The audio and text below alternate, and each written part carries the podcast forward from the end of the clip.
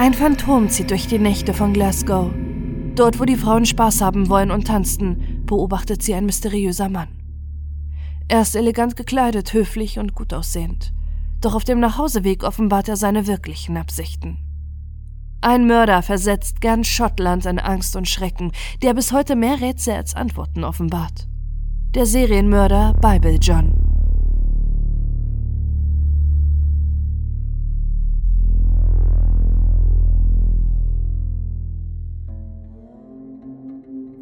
Es sind die 1960er Jahre im schottischen Glasgow.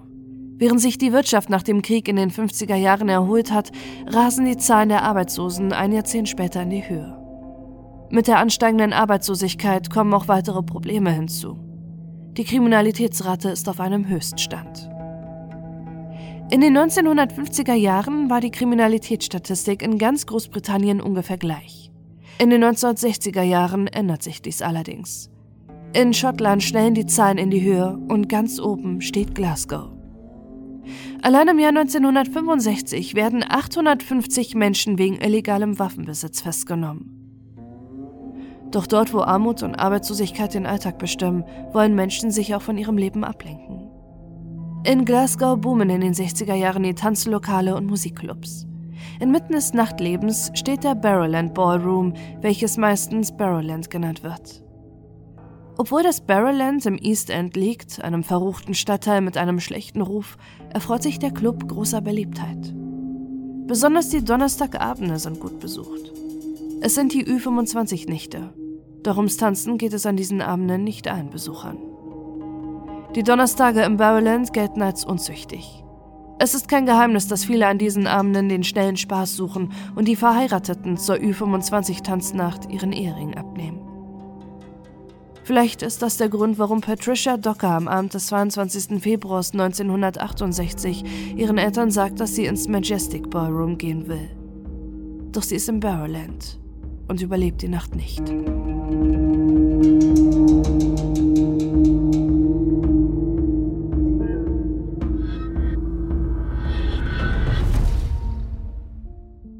Die 25-jährige Patricia Docker wird von allen Pat genannt und arbeitet als Krankenschwester. Im Jahr 1963 heiratet sie und mit ihrem Ehemann Alex bekommt sie ein Jahr später ihren Sohn. Fünf Jahre später liegt die Ehe in den Brüchen. Alex Docker arbeitet als Unteroffizier der Royal Air Force und ist in Lincolnshire stationiert. Pat arbeitet meist in den Nachtschichten im Krankenhaus. Zeit für ihre Ehe bleibt dabei kaum.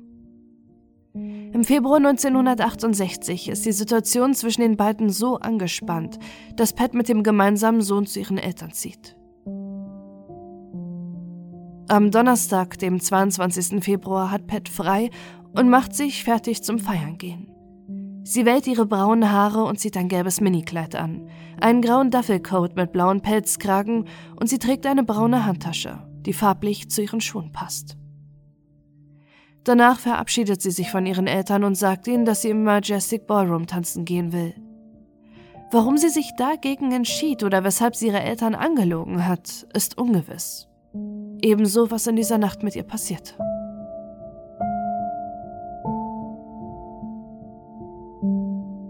Am Morgen des 23. Februars 1968 will der Tischler Morris Goodman zu seiner Garage gehen, die nur wenige hundert Meter vom Barrowland entfernt liegt. Dort vor dem Garagentor sieht er auf der Straße einen leblosen Körper liegen. Er eilt sofort nach Hause, um die Polizei zu verständigen, die umgehend an den Einsatzort fährt. Detective Norman McDonald sagt darüber, in dieser Nacht hat es einen starken Frost gegeben. Wir kamen gegen 8.10 Uhr an und hielten das Auto am Ende der Carmichael Lane in der Overdale Street an. Die Leiche lag mit dem Kopf in unsere Richtung. Anfangs dachte ich, es sei ein Mann wegen des dünnen Körperbaus, aber als ich näher kam, konnte ich sehen, dass sie weiblich war. Sie war völlig nackt und ihre Kleidung war nirgends zu sehen. Sie lag auf dem Rücken, den Kopf nach rechts gedreht. Von der Kleidung fehlt jede Spur, weshalb die Ermittler davon ausgehen, dass der Täter sie als Trophäe mitgenommen hat. Auch eine Handtasche oder Ausweisdokumente, die die Identifikation der Frau erleichtert hätten, sind nicht auffindbar. Alles, was sie finden, ist eine Damenbinde vom Opfer. Ein Hinweis, dem erst einmal nicht viel Aufmerksamkeit geschenkt wird, für das Profil des Täters aber später wichtig wird. Die unbekannte Frauenleiche wird zur Obduktion ins nahegelegene Krankenhaus gebracht, in das, in welchem auch Patricia Docker arbeitet.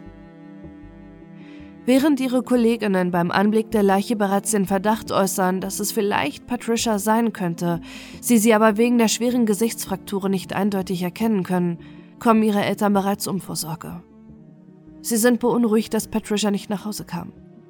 Als sie in der Abendzeitung die vage Beschreibung einer getöteten Frau lesen, macht sich ihr Vater auf den Weg zur Polizei und kann in der Pathologie Aufschluss über die Identität der Frau geben.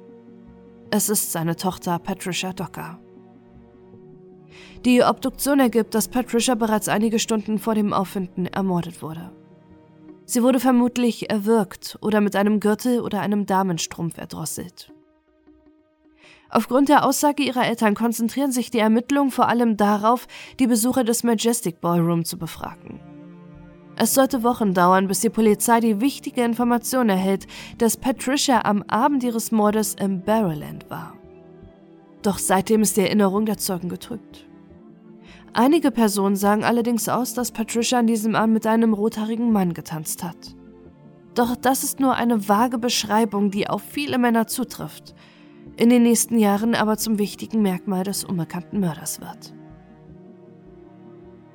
Auch die Anwohner in der Straße, an der Patricias lebloser Körper gefunden wurde, können kaum brauchbare Hinweise liefern. Eine Anwohnerin soll eine Frau gehört haben, die Lass mich in Ruhe rief, doch mehr kann von der Polizei nicht erfasst werden. Ein wichtiges Indiz wäre die Kleidung von Patricia Docker zu finden, doch bis heute ist diese nicht aufgetaucht. Lediglich ihre Handtasche konnte zwei Wochen nach dem Mord aus einem Fluss geborgen werden. Doch immer mehr Zeit verfliegt, ohne dass die Polizei Hinweise erreichen, und schlussendlich werden die Ermittlungen nach wenigen Wochen eingestellt. Patricia Docker ist laut Polizei zur falschen Zeit am falschen Ort gewesen. Niemand ahnt zu diesem Zeitpunkt, dass ein Serienmörder in Glasgow unterwegs ist und Patricia sein erstes Opfer war.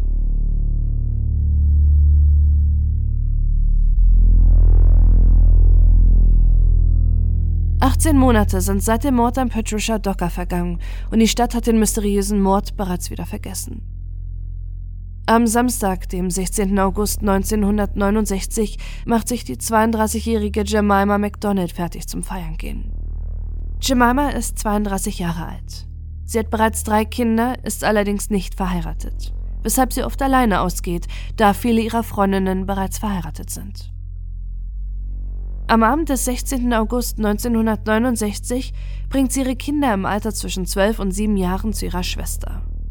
Danach will sie ins Barrowland zum Tanzen. Doch am nächsten Morgen holt sie nicht wie abgesprochen ihre Kinder ab. Ihre Schwester beginnt sich Sorgen zu machen, vor allem weil die Kinder in der Nachbarschaft von einer Leiche sprechen, die in einem verlassenen Haus liegen würde. Sie geht aber erst am Montag, dem 18. August, dem nach, was die Kinder sich erzählen. Sie hätte es zunächst für einen schlechten Scherz der Kinder, deren Fantasie durchgegangen wäre. Schließlich schaltet auch keiner der Eltern die Polizei ein.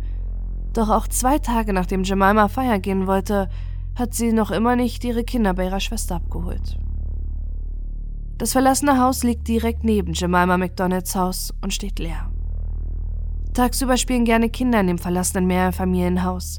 Es ist aber auch bekannt, dass dort Obdachlose die Nächte verbringen und Sexarbeiterinnen ihre Freier mitnehmen. Doch das, was die Kinder sich erzählen, stimmt. In dem heruntergekommenen Haus liegt eine Frauenleiche. Es ist Jemima McDonald.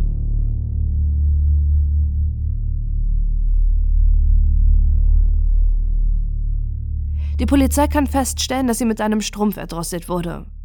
Zwar liegt ihre Kleidung verstreut in dem Haus, doch ihre Handtasche fehlt. Und noch etwas wird festgestellt. Neben der Deiche liegt eine Darmbinde.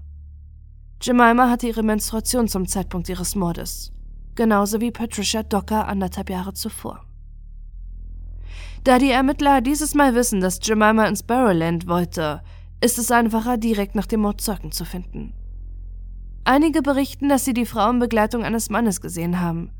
Sie hatten etwas getrunken, zusammengetanzt und den Club gemeinsam verlassen.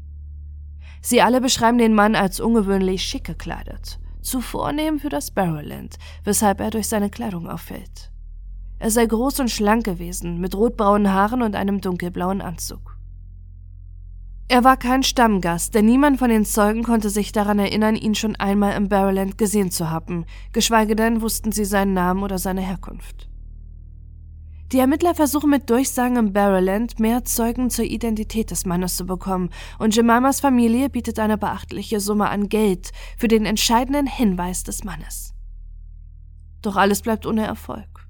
Keiner der Gäste kann genauere Angaben dazu machen, wer der unbekannte Mann ist. Mithilfe der Zeugenaussagen wird ein Phantombild erstellt. Später werden mit den Hinweisen sogar ein Gemälde des vermeintlichen Mörders angefertigt, in der Hoffnung, dass ihn dadurch jemand besser erkennen würde. Einige Wochen nach dem Verbrechen beginnen die Ermittler die Gemeinsamkeiten zwischen den Morden an Jemima MacDonald und Patricia Docker zusammenzufügen. Beide Frauen waren Mütter. Sie hatten dunkelbraune Haare und waren ungefähr im selben Alter. Beide hatten die Nacht im Barrowland Ballroom verbracht. Beide wurden vergewaltigt, erwürgt und hatten zum Tatzeitpunkt ihre Menstruation. Doch während die Polizei noch dabei ist, die Parallelen der Morde zu erkennen und ein Profil des Täters zu erstellen, ereignet sich ein dritter Mord.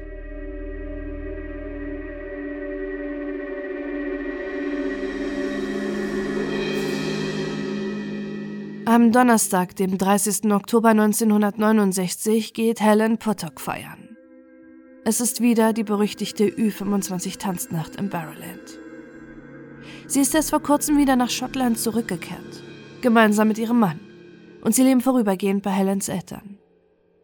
Ihr Ehemann George arbeitet bei der britischen Armee und ist bis zu ihrer Rückkehr nach Glasgow in Deutschland stationiert. Am Abend des 30. Oktobers ist die 29-jährige Helen Potok mit ihrer Schwester Jeannie verabredet, um auszugehen. Ihr Mann sorgt sich um Helen. Schließlich hat sie von dem berüchtigten Mörder, der seine Opfer im Barrowland Ballroom kennenlernt, gelesen. Doch Helen hat keine Angst. Schließlich ist sie gemeinsam mit ihrer Schwester unterwegs. Als Jeannie Helen abholt, gibt ihr Mann ihr noch Geld für ein Taxi mit und sie gehen in die Nacht, die ein spaßiger Abend unter Schwestern sein soll. Doch nur eine kommt lebend zurück.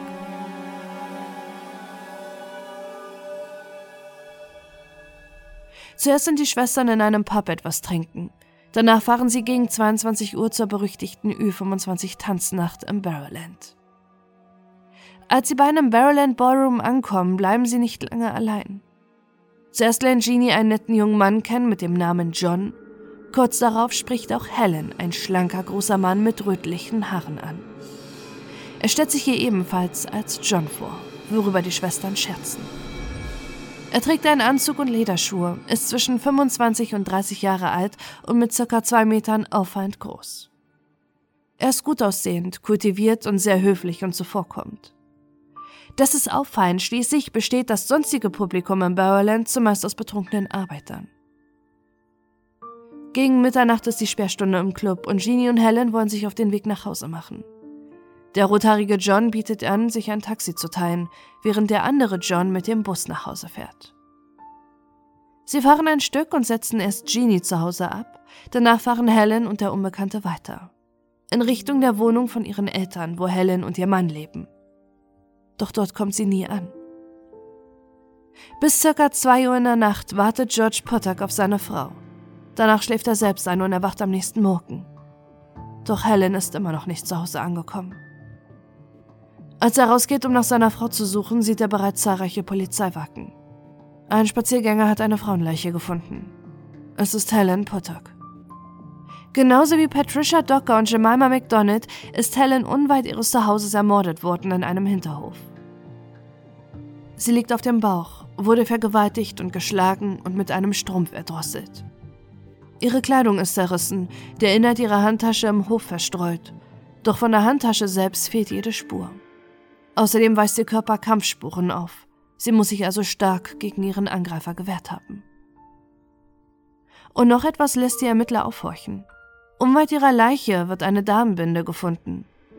Auch Helen hatte zum Zeitpunkt ihres Mordes ihre Menstruation.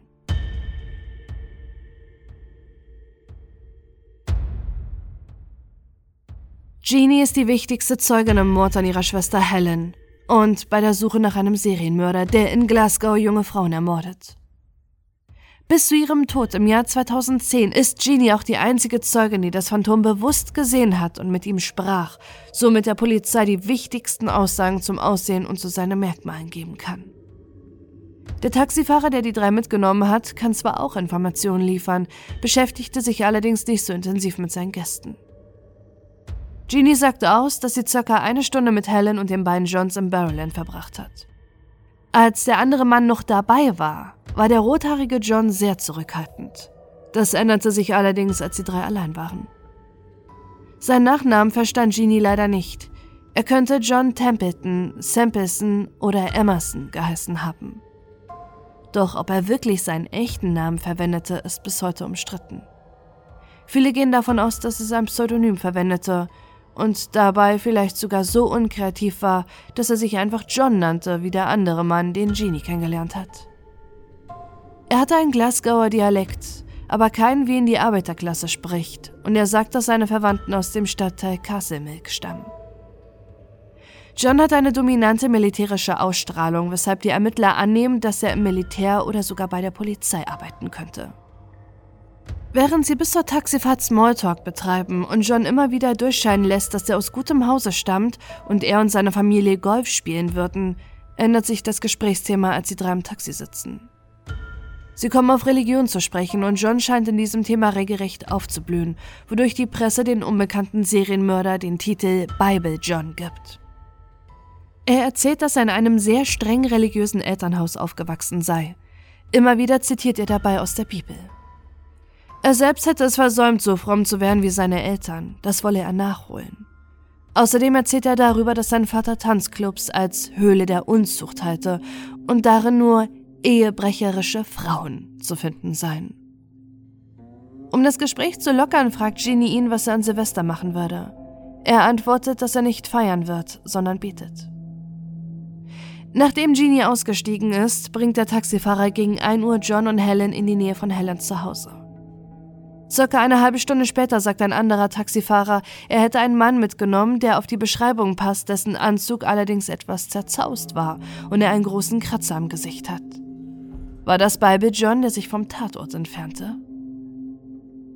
Mit den gesamten Informationen, die die Polizei von Helen Pottocks Schwester hat, wendet sie sich nun an die Öffentlichkeit und an die Presse.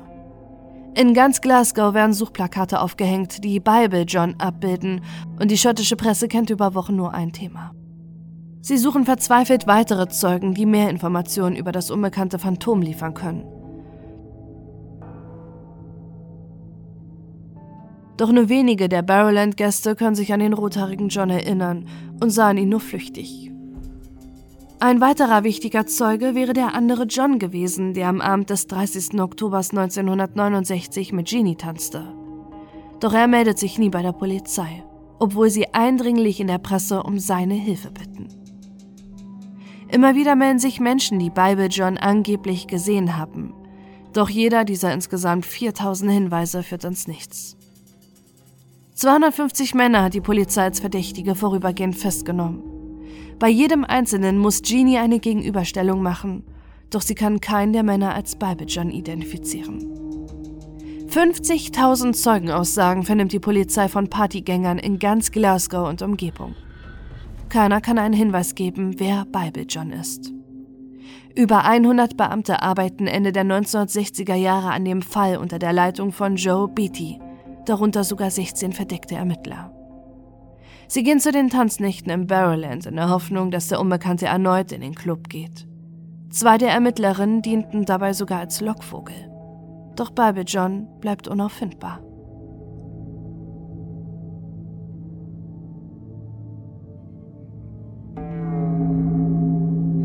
Nach dem Mord an Helen Pottack ist er wie vom Erdboden verschluckt, was den Mythos um den unbekannten Serienmörder bis heute befeuert. Alles, was die Polizeibeamten nur noch übrig bleibt, ist den markanten Merkmalen von John nachzugehen. Dank Jeannie wissen sie, dass er Golf spielt und sie sagt, dass er zwei überlappende Schneidezähne hat. Die Ermittler gehen die Zahnarztpraxen in Glasgow ab. Doch niemand kann sich daran erinnern, einen Patienten mit diesem Zahnmerkmal zu haben, welcher zur Beschreibung von John passt. Außerdem setzen sie sich mit den Golfclubs in der Stadt in Verbindung und auch dort kennt niemand den schlanken großen Mann mit rötlichen Haaren. Als sie mit diesen Hinweisen nicht weiterkommen, werden insgesamt 400 Friseure befragt. Der Unbekannte hat auffallend kurze Haare für die 1960er Jahre, einem Jahrzehnt, in dem die Männerfrisuren vor allem von den Beatles und Elvis Presley geprägt waren. Doch keiner der Friseursalons kann sich an diesen Kunden erinnern. Und auch die 250 befragten Schneider haben keinen Kunden, auf dessen Bible Johns Beschreibung passt. Niemand kann sich in Schottland den bedrohlich wirkenden Augen von Bible John entziehen, dessen Zeichnung auf sämtlichen Tageszeitungen abgedruckt ist. Doch der Mörder bleibt unauffindbar. Selbst die Polizei begann zu zweifeln. Was, wenn es mehrere Mörder gab? Was, wenn er gar nicht mehr in Glasgow oder Umgebung lebt und vielleicht wirklich beim Militär ist und nun woanders stationiert wurde? Obwohl die Polizei alles erdenklich Mögliche ausgeschöpft hat, um an einen Hinweis zu gelangen, wer der Mann sein soll und dafür sogar Hellseher und Gedankenleser kontaktiert, stehen sie auch nach monatelanger Arbeit vor dem Nichts. In den Ermittlern kocht die Verzweiflung über. Verzweiflung über den obsessiven Trieb, den Täter zu schnappen. Verzweiflung aber auch darüber, ob Bible John noch einmal morden wird. Der leitende Ermittler John Beatty, den der Fall sein gesamtes Leben beschäftigt, kam sogar an den Punkt, dass er die Ermittlung als Zeitverschwendung betitelt, die zum Scheitern verurteilt sei, auch wenn er nie Zweifel an der Aussage von Genie hat. Doch immer wieder thematisiert vor allem die Presse die Glaubhaftigkeit der einzigen Zeugen und zweifelt an, wie sich die Polizei auf nur eine einzige Zeugenaussage einer betrunkenen Frau fokussieren kann. Auch wenn Jeannie vehement abstreitet, so betrunken gewesen zu sein, dass es ihre Erinnerung trübt, manifestieren sich die Zweifel an Bible John in der Gesellschaft. Johns Gemälde in den Zeitungen wird zum Symbolbild des größten schottischen Rätsels, was nicht nur die Frage offenbart, wer der Mann sei, sondern schon bald, ob dieser Mann überhaupt existiert. Seit Ende der 1960er Jahre haben immer wieder Detectives und Ermittler den Fall analysiert. Viele von ihnen sind der festen Überzeugung, dass der Mord an Patricia Docker nicht mit denen von Jemima MacDonald und Helen Potok zusammenhängen. Patricia war nackt, die anderen beiden Frauen waren noch bekleidet. Bei allen fehlte zwar die Tasche, doch die von Patricia wurde nur unachtsam in einem Fluss entsorgt und wurde zwei Wochen nach dem Mord gefunden. Die Taschen von Jemima und Helen konnten nie gefunden werden. Lediglich, dass alle drei Frauen ihre Periode hatten, war ein gleiches Merkmal. Genauso, dass alle drei Frauen im Barrowland tanzen waren. Doch konnte es sein, dass diese beiden Merkmale nur Zufälle sind? Konnte es sein, dass die Polizei im Eifer ihrer Arbeit einen Serienmörder geschaffen hat, den es nie gab?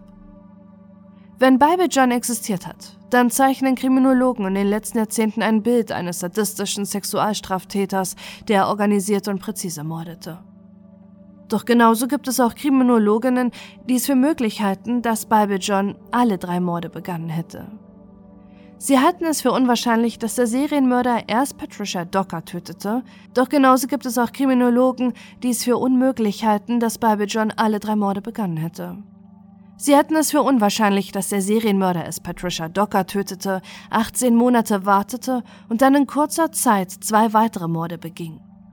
Und vor allem, wenn er wirklich ein sadistischer, triebgesteuerter Serienmörder war, warum brach die Mordserie so abrupt ab? Selbst wenn er bei der Armee war und woanders stationiert gewesen wäre, wären die Taten dann nicht woanders fortgesetzt worden? Dafür könnte es nur eine Begründung geben. Es gab ein einschneidendes Ereignis im Leben des Mörders, weshalb er seinem Trieb nicht mehr nachgegangen ist. Mit dieser Annahme rückt fast 40 Jahre später ein Mann in den Fokus, Bible John zu sein, von dessen abscheulichen Taten die Ermittler Ende der 1960er Jahre noch nichts ahnen.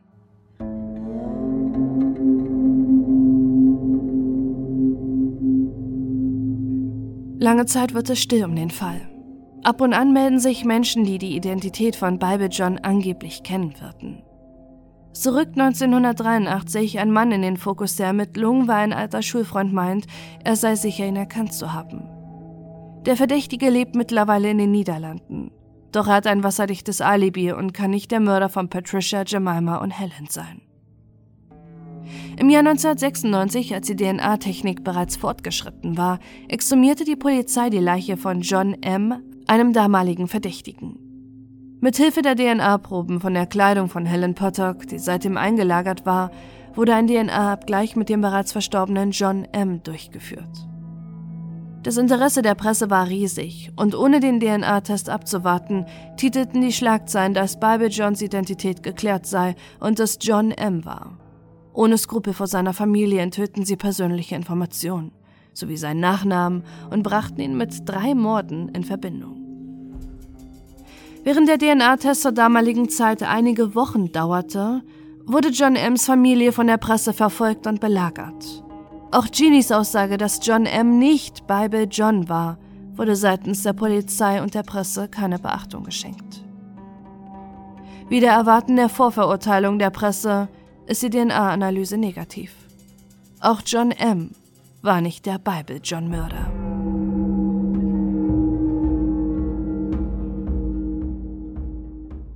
Acht Jahre später wird erneut ein DNA-Test mit den Proben von Helen Pottocks Kleidung durchgeführt. Aus den Fehlern der letzten Beschuldigung lernt die Polizei dieses Mal und gibt die Identität des Verdächtigen nicht an die Presse weiter. Bei einer freiwillig abgegebenen DNA-Probe wird festgestellt, dass diese zu 80 Prozent mit der Probe von Helens Kleidung übereinstimmt. Somit liegt der Verdacht nahe, dass ein Familienmitglied des Mannes, der die DNA-Probe abgegeben hat, Bible John sei. Doch die umfangreichen Tests in der Familie geben keine 100%ige Übereinstimmung und kein Tatverdächtiger wird verhaftet. Seit 2006 kursiert allerdings ein anderes Gerücht in Schottland, das immer wieder mit der ungeklärten Mordserie und dem Barrowland in Verbindung gebracht wird. Bible John ist längst verhaftet. Es ist Peter Tobin.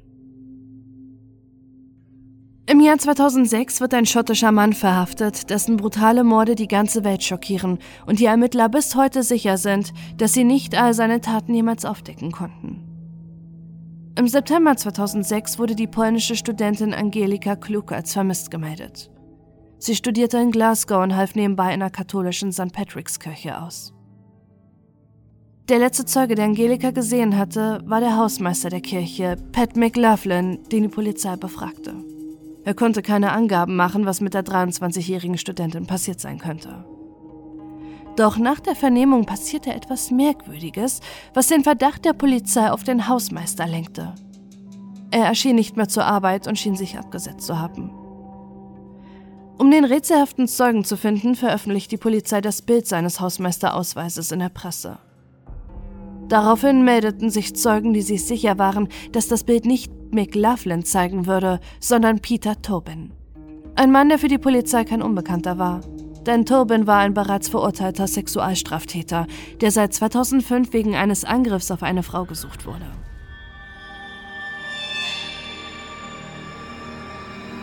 Mit dem Wissen über den vermeintlich letzten Zeugen, der Angelika lebend gesehen hatte, machte sich die Polizei an die Arbeit, nochmals die Kirche zu durchsuchen, denn Peter Tobin trauten sie alles zu. Unter dem Boden der Kirche fanden sie eine Falltür, die zu einem kleinen Kellerloch führte. Dort machten sie die schreckliche Entdeckung.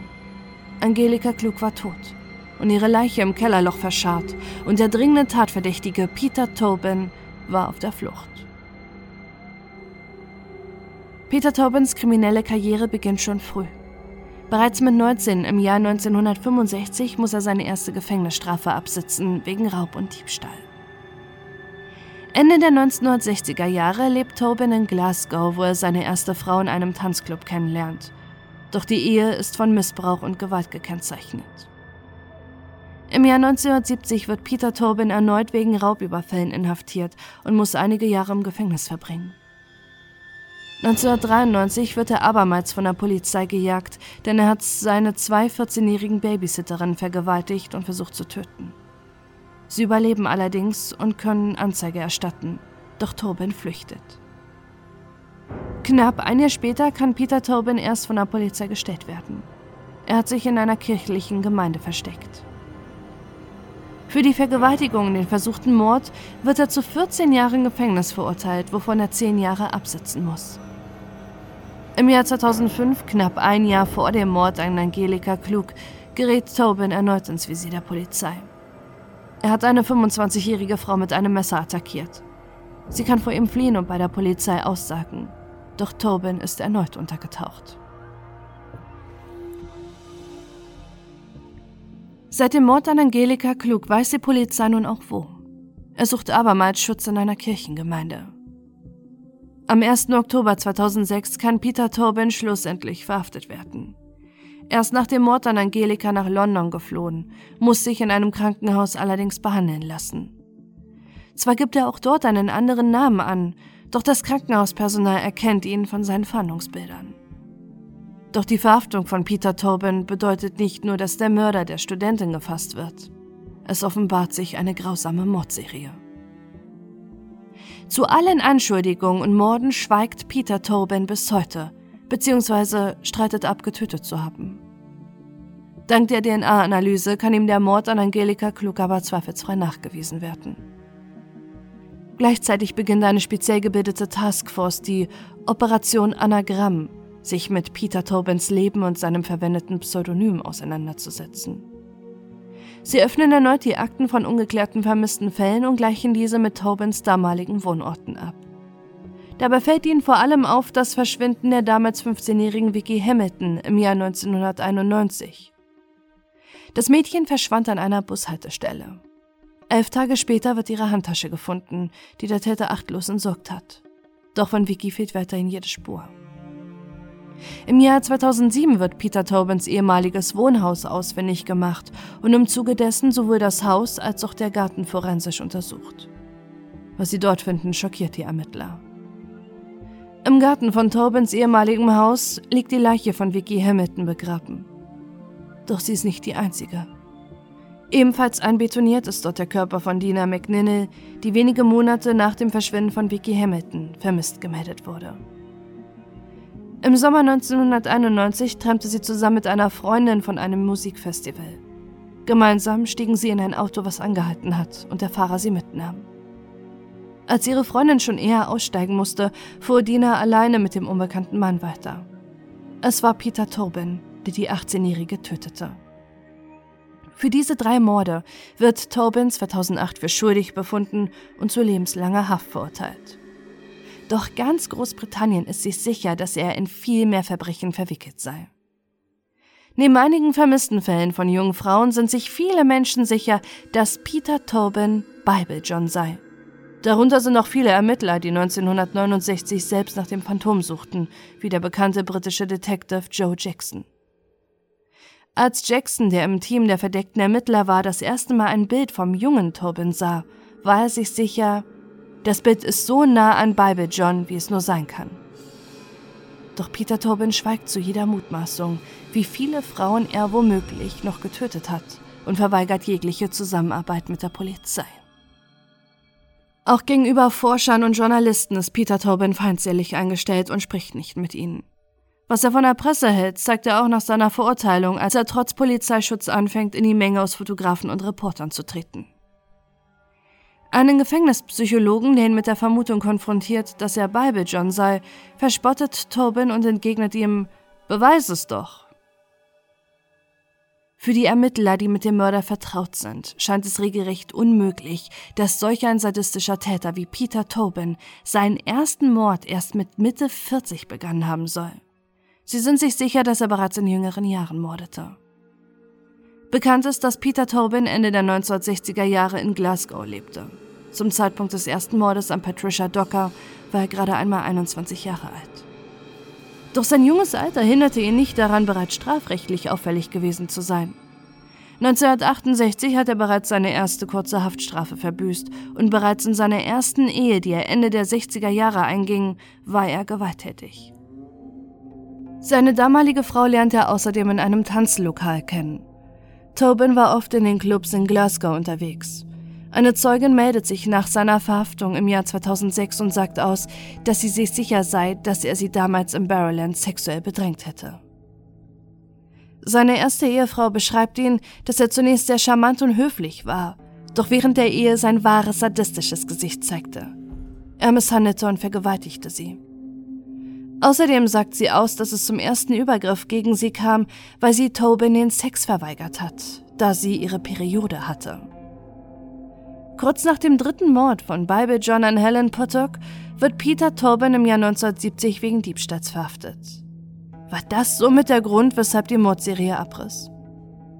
Die Taskforce kann außerdem herausfinden, dass Tobin gerne das Pseudonym John Sample nutzt. Das klingt ähnlich dem Namen, den die Zeugin Jeannie verstand. Ebenfalls ist bekannt, dass er zweimal in kirchlichen Gemeinden Zuflucht suchte. Bestand also die Verbindung zum frommen Katholiken Bible John?